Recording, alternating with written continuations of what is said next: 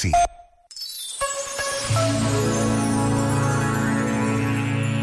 Escreveu o teólogo José Frazão Correia.